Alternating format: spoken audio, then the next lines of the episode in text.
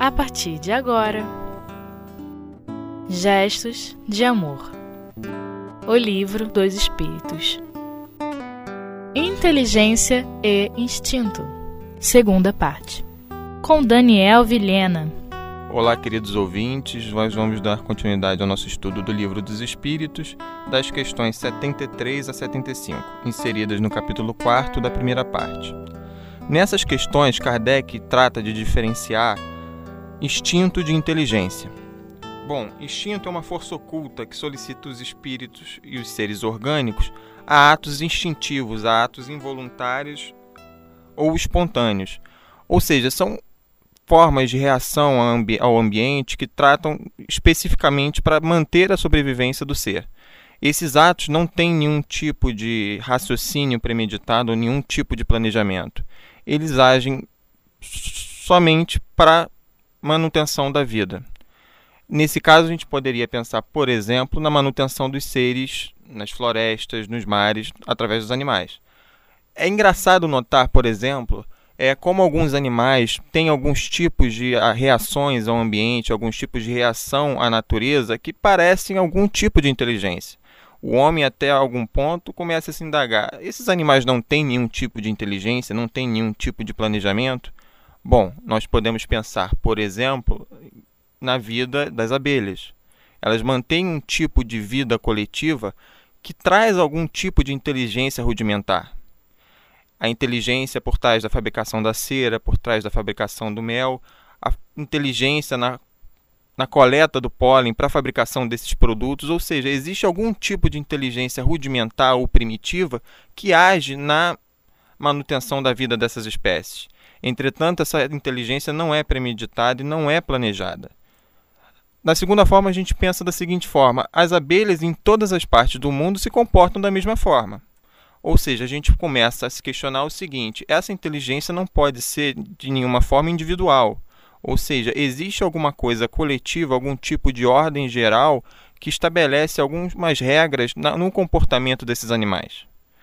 Nós poderíamos pensar também, por exemplo, no comportamento dos cupins, na fabricação de, do cupinzeiro ou de alguns tipos de colônia de formigas. Eles agem também da mesma forma.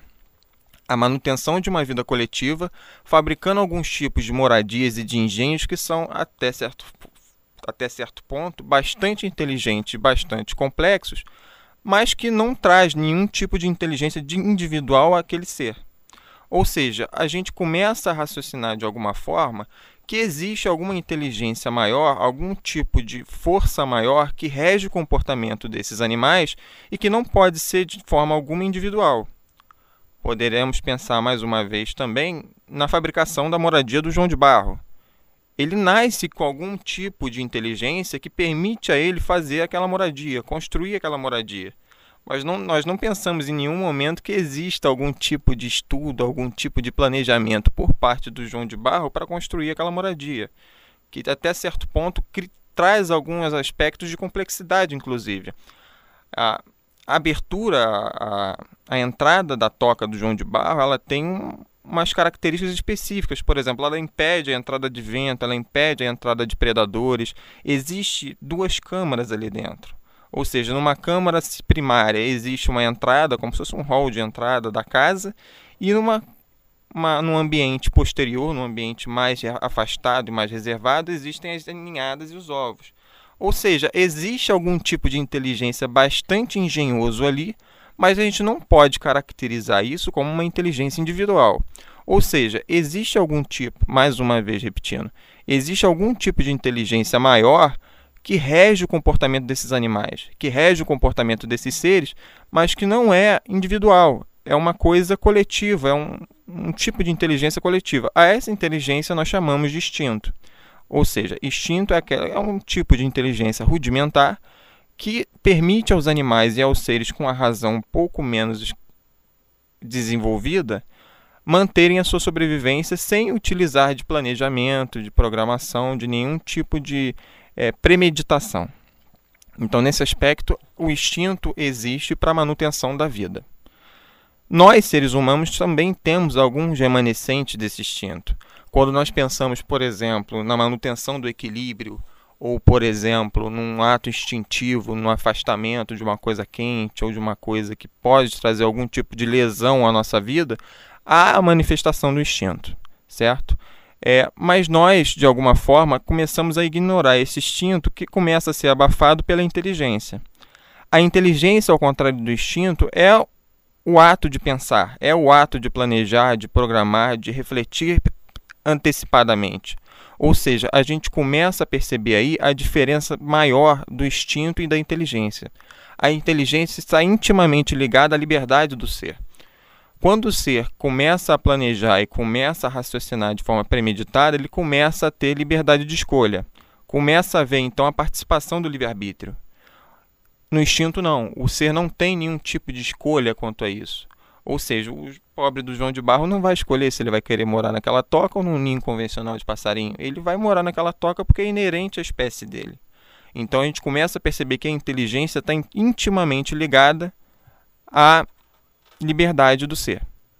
Então a gente começa a perceber o seguinte: uma vez desenvolvida essa inteligência, o ser começa a se tornar mais livre. E essa liberdade traz a ele algumas possibilidades que não existiam no passado. É essas possibilidades nós pensamos da seguinte forma: o ser começa a perceber o mundo de forma diferente, começa a tomar decisões, é, percebendo as coisas que ele vê no ambiente e percebendo as vivências que ele teve no passado, então ele começa a tomar decisões. Então nós conseguimos concluir a partir daí que a inteligência está intimamente ligada à liberdade, enquanto que o instinto está limitado à manutenção da sobrevivência do ser. Segundo os espíritos, é frequentemente difícil perceber o limite que há entre o instinto e entre a inteligência. Entretanto, é fácil perceber os atos que provêm de cada um deles. Como nós falamos anteriormente, quando nós procuramos nos afastar de coisas que são perigosas a princípio ao nosso, nossa permanência no planeta, isso pode ser caracterizado como instinto. Por exemplo, o ato maquinal de andar ou então um impulso qualquer para manter o equilíbrio do corpo, isso são coisas que não são premeditadas, portanto, são caracterizadas como instinto. Então, nós começamos a, então, a refletir sobre quais são os meios mais confiáveis de nos guiar ao longo da nossa vida. E nós vamos percebendo que às vezes a alternância da inteligência e do instinto pode parecer uma coisa mais confiável, uma coisa mais benévola à nossa existência. É, naturalmente a gente começa a pensar que o instinto é uma coisa é, rudimentar, uma coisa que nós temos tendência a não perceber como uma coisa importante. O instinto sempre foi importante para a manutenção da vida e, portanto, é importante para a manutenção da vida do ser humano. Entretanto, nós pensamos da seguinte forma: nós somos seres dotados de razão, portanto, temos que usar essa razão a todo momento. Entretanto, a gente começa a pensar que a razão pode nos trazer alguns tipos de falhas, alguns tipos de equívocos que o instinto não traz. Lembrando que o instinto é um, uma espécie de inteligência coletiva que sempre visa a manutenção da sobrevivência, ela pode ser mais confiável do que a razão. A razão, como pensaram alguns filósofos, pode trazer alguns tipos de distorções. A razão pode ser distorcida pela pelas percepções que o indivíduo teve ao longo da vida dele. Ela pode ser alterada conforme o ambiente, conforme é, as circunstâncias em que você está inserido. Então, a razão às vezes é distorcida por esses fatores e também por fatores inerentes ao espírito também, que é o egoísmo e o orgulho. Esse egoísmo e esse orgulho vão criar sistemas, vão criar é, meios de manipular essa razão para tornar justificável algumas circunstâncias. Ou seja, a razão também é, de alguma forma, é alterada, ela é influenciada pelos desejos íntimos do espírito. Então ela pode trazer algumas vezes alguns tipos de distorções à nossa mente que não vão nos levar a um caminho necessariamente correto. Ao longo que o instinto muitas vezes nos encaminha de forma segura ao nosso objetivo. Bom, Vamos continuar essa discussão no próximo bloco e vamos fazer um breve intervalo.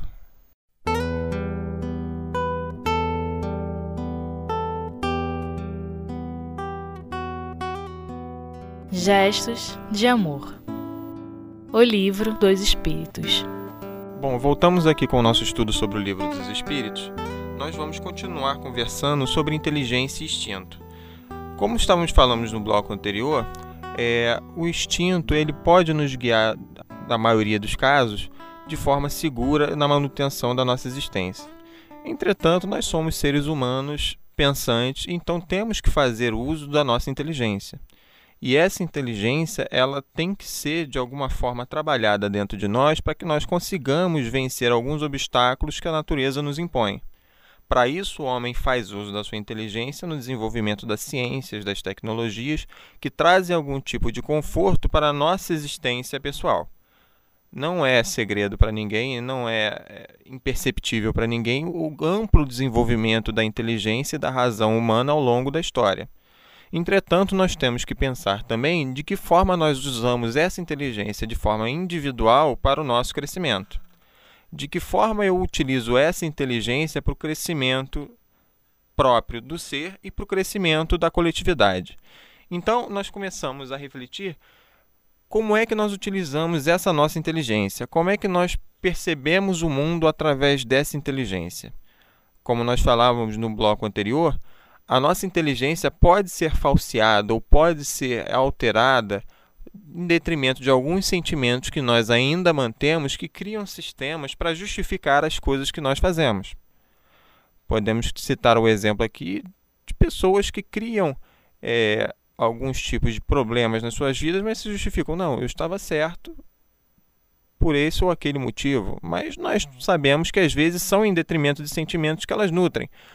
Podemos citar um exemplo, ah, eu me vinguei de fulano porque ele fez isso comigo, paguei na mesma moeda.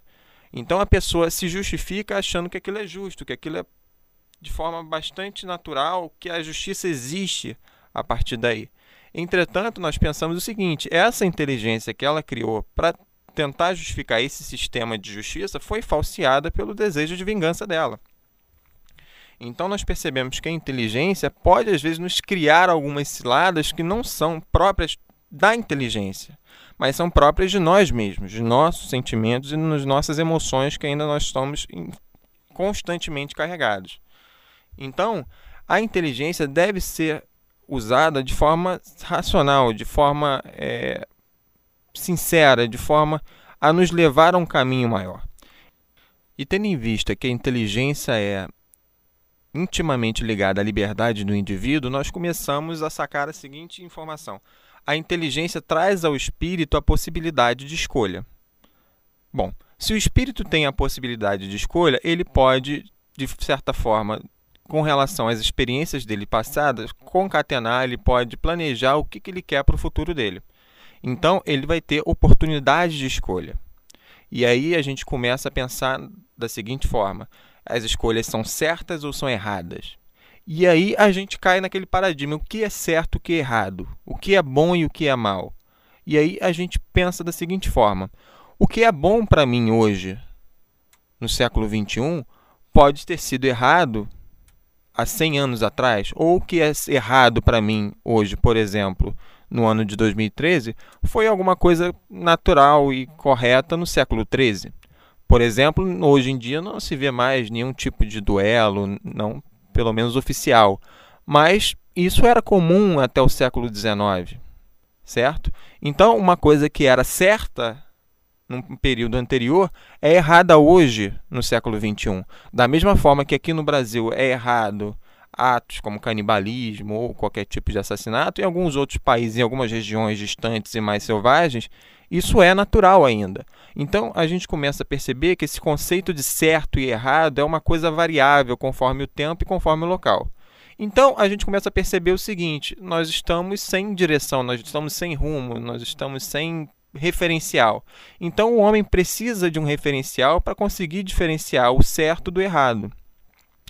E esse diferencial que nós conseguimos encontrar em todos os locais do planeta e em todas as épocas são as leis divinas.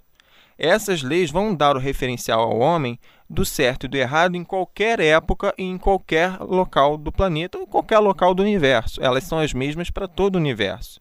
Então, nós conseguimos diferenciar em, em conformidade com a lei divina o que é certo e o que é errado. E aí a gente começa a perceber o que nós estamos fazendo se isso está em conformidade com essas leis. E aí a gente começa a entender o conceito de moral. Moral nada mais é do que a capacidade humana de diferenciar o certo do errado. Talvez essa seja a característica mais marcante do homem em distinção dos animais.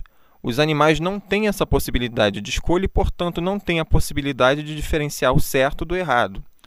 O ser humano, ao contrário, ele tem essa capacidade, tem que fazer uso dessa capacidade para conseguir posições melhores no futuro.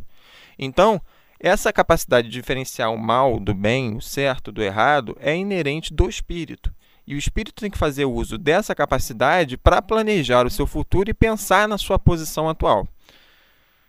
Pensando dessa maneira, nós começamos a perceber a evolução do espírito tanto no, no parâmetro intelectu intelectual, que trata da inteligência, ou seja, da aquisição de informações e de conhecimento, e de que forma ele vai utilizar essas informações e esse conhecimento na sua relação com o mundo. E aí nós começamos a perceber a utilização da moral. Nós percebemos eh, espíritos, indivíduos extremamente inteligentes, mas que não sabem de forma alguma diferenciar o certo do errado e utilizam essa inteligência para o prejuízo da humanidade. Isso é comum às vezes se ver e às vezes elas criam para elas sistemas muito lógicos para justificar esses erros, certo? Enquanto que nós percebemos também pessoas extremamente humildes, extremamente ignorantes, mas que têm um senso moral extremamente desenvolvido, o que traz para ela uma certa beleza da bondade. Então, nós começamos a perceber que nós temos que desenvolver em nós essas duas capacidades. A inteligência, ela é usada para nós conseguirmos vencer as, as dificuldades da natureza, as limitações da natureza, promover conforto ao homem, promover melhoria no estado de vida humana, mas também como formas de perceber de forma mais clara o que é certo e o que é errado, que são as coisas que realmente vão fazer significado para nós na nossa vida enquanto espírito. Nós vamos perceber que o espírito precisa diferenciar sempre e sempre haverá momentos em que essa escolha vai ter que ser feita sobre coisas certas e coisas erradas, sempre tendo como parâmetro a lei divina, a lei de Deus. A partir dessa inteligência e desse estudo, o homem pode perceber nos estudos da natureza e nos estudos de si próprio e analisar de forma bastante clara e bastante precisa o que, que existe de certo e de errado dentro dele, fazendo analogias com essa lei. E aí ele pode perceber o seu estado individual de evolução. É o que nós podemos pensar como autoconhecimento, é, reforma íntima, são capacidades que o homem tem de pensar de forma racional, utilizando a sua inteligência, percebendo as suas atitudes, tentando classificá-las como certas ou erradas em conformidade com essa lei, para então saber em que posição está e aí a gente começa a usar a nossa inteligência de forma mais clara, no sentido de planejamento, tentando planejar a longo prazo como vai ser a nossa, como vai ser a nossa vida, como vai ser a nossa relação com o outro e a nossa relação com nós mesmos. Aí a gente começa a pensar da seguinte forma: eu vou planejar a minha encarnação tentando não fazer alguma coisa que antes para mim era danoso, que é danoso ainda no, no presente, mas que para mim era natural no passado. Por exemplo, eu vou tentar não ter sentimento de vingança, não ter certos pensamentos, tentar reprimir alguns hábitos que no passado não eram comuns para mim, mas que hoje eu não quero mais ter esse tipo de, de postura. São formas que nós temos de analisar as nossas emoções através da nossa inteligência e tentar desenvolver em nós esse senso moral, que é o que diferencia o espírito dos animais. Então a gente vai começar a dar um sentido mais nobre, mais amplo para a nossa inteligência, como instrumento verdadeiro de evolução. É lógico que o instinto não vai deixar de existir. E à medida que a gente começar a desenvolver essa inteligência no, no sentido de tentar eh, adiantar o nosso progresso enquanto espírito, nós vamos perceber que essa, esse instinto ele pode ser é, favorável a nós em alguns momentos, sem, é lógico, é, rejeitar a inteligência. Um espírito que no princípio ele se usa do instinto, ele pode ser um espírito extremamente bom, mas ele tem que desenvolver a inteligência dentro dele, até porque senão ele não vai ter mérito nas atitudes dele. Como nós falamos, o instinto não é uma inteligência individual, é uma inteligência coletiva, de certa forma. Então, ele não vai ter mérito nas, nas escolhas dele. A inteligência não é. A inteligência existe mérito ou responsabilidade. Nós vamos ser responsáveis por aquilo que nós pensamos e aquilo que nós é, doutrinamos. Então, nós vamos ser, é, de alguma forma, cobrados no futuro por essas informações. Então, nós vamos ter que pensar e nós vamos ter que trabalhar dentro de nós de que forma nós queremos ser cobrados por essa informação. Não no sentido de castigo ou no sentido de, de prêmio, de qualquer coisa desse tipo, mas ter consciência que nós vamos criar impactos no futuro e esses impactos vão retornar a nós. Ou seja, nós vamos perceber que o nosso futuro está intimamente ligado ao nosso presente. Então, nós vamos pensar da seguinte forma: a nossa inteligência deve ser trabalhada de forma que o nosso senso moral consiga sempre se desenvolver, nos levando a um caminho mais seguro, que é o caminho da felicidade. Sempre tendo como ponto de referência as leis divinas, as leis trazidas pelo Mestre Jesus. Nós encerramos nosso estudo por hoje. Até a próxima.